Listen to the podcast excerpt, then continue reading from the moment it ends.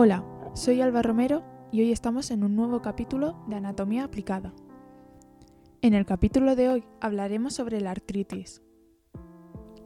La artritis reumatoide es una enfermedad crónica inflamatoria de origen autoinmune, caracterizada por la inflamación de pequeñas y medianas articulaciones. Se trata de una dolencia progresiva y de desarrollo gradual y sutil, que comienza con la inflamación de las membranas sinoviales de las articulaciones afectadas, a menudo a ambos lados del cuerpo, por lo que se dice que es simétrica. Esta inflamación de la membrana sinovial es la responsable del dolor, de la hinchazón que con frecuencia se observa y la sensación de rigidez que suele notar por las mañanas. Las articulaciones más frecuentemente afectadas por artritis incluyen las de las muñecas, las manos, los tobillos y los pies.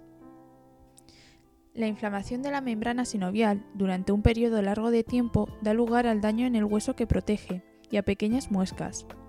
También puede hacer que el cartílago, que actuaba como almohadilla, permitiendo un rozamiento suave entre los huesos, adelgace y hasta incluso desaparezca. La artritis reumatoide es una enfermedad frecuente, siendo más común en mujeres en la quinta década de la vida. También existe una variante que afectaría a niños. Sin embargo, no hay que confundir la artritis reumatoide con el reuma. Ante todo, conviene aclarar que no hay ninguna enfermedad o dolencia que reciba el nombre de reuma. No es una enfermedad concreta. Existen, sin embargo, más de 200 enfermedades diferentes del aparato locomotor, también llamadas enfermedades reumáticas, cada una de ellas con características propias. La artritis reumatoide es una de las muchas enfermedades reumáticas diferentes que hay y por tanto los consejos de otras personas que dicen tener reuma pueden no estar indicadas para otra enfermedad reumática, ya que no puede ser la misma. Síntomas de la artritis reumatoide. El primer síntoma de la artritis reumatoide que refieren los pacientes con mayor frecuencia es el dolor en pequeñas y grandes articulaciones. El inicio es gradual, con progresión de los síntomas y adición de nuevas articulaciones. El curso es crónico. El dolor es consecuencia de la inflamación de las articulaciones, que con frecuencia se aprecia a simple vista en personas que padecen artritis reumatoide.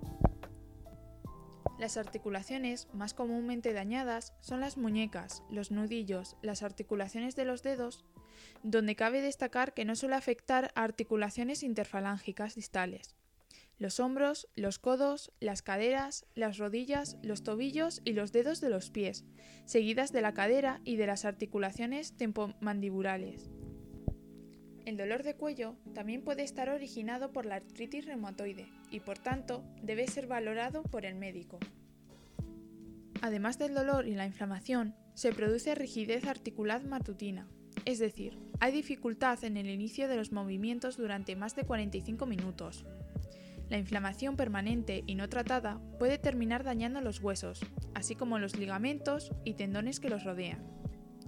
La consecuencia será la deformidad de las articulaciones de forma progresiva, perdiendo el paciente la capacidad para realizar las actividades normales de la vida diaria. La deformidad de los dedos, frecuentemente referida como en cuello de cisne y en ojal, se presenta tarde en el curso de la artritis y es característica de la enfermedad crónica. Normalmente no se observa en la presentación inicial, donde los signos de sinovitis y de daño articular son sutiles. También se producen otros síntomas extraarticulares asociados que son alteraciones de la enfermedad a otros niveles. Estos son adelgazamiento, astenia, fiebre inexplicable, sequedad en la boca, sequedad en los ojos, sensación de arenilla y ojos rojos, bultos en la piel llamados nódulos subcutáneos, debilidad muscular, dolor de cuello intenso y persistente, hormigueo en las manos o pies y ronquera mantenida sin notar catarro. Además de afectar a las articulaciones, la artritis reumatoide también afecta a otros órganos. Estos son ganglios linfáticos, que con frecuencia se encuentran agrandados, aunque rara vez son palpables. Neumopatía. Es frecuente la pleuritis o inflamación de la capa, que recubre el pulmón, pero suele ser leve, al igual que otras manifestaciones pulmonales y cardíacas. También pueden producirse derrames pleurales. Los nódulos reumatoides pulmonales son un hallazgo asintomático en la artritis reumatoide.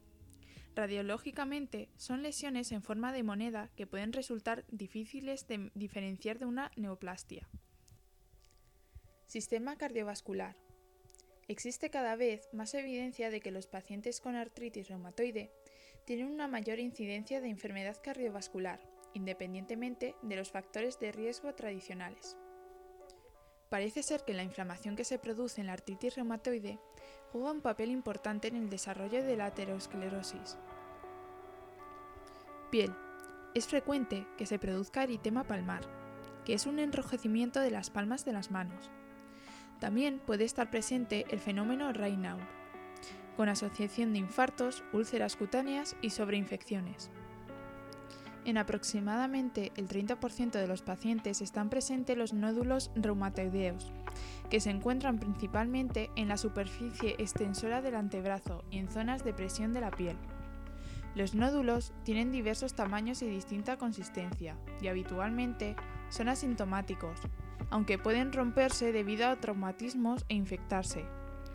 Los nódulos no son específicos de la artritis reumatoide, pero son útiles para el diagnóstico y el pronóstico, dado que se correlacionan con la actividad de la enfermedad y su progresión. Afectación ocular. En menos del 1% de los pacientes se afecta el ojo. La vasculitis reumatoide puede dar lugar a una forma grave de escleritis dolorosa, donde se afecta las capas más profundas del ojo, y a la episcleritis que es benigna y desaparece. Afectación neurológica. La artritis reumatoide suele respetar el sistema nervioso central de forma directa, aunque las vasculitis pueden causar neuropatía periférica. Riñón. La afectación renal es el tipo más frecuente de fracaso orgánico en la artritis reumatoide, aunque con frecuencia están también afectados la piel, el hígado y el tracto gastrointestinal. Síndrome de Felty.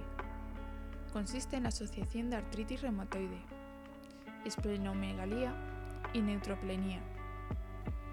También son frecuentes hepatomegalía y linfadenopatía. La presencia en familiares es más frecuente de lo esperado.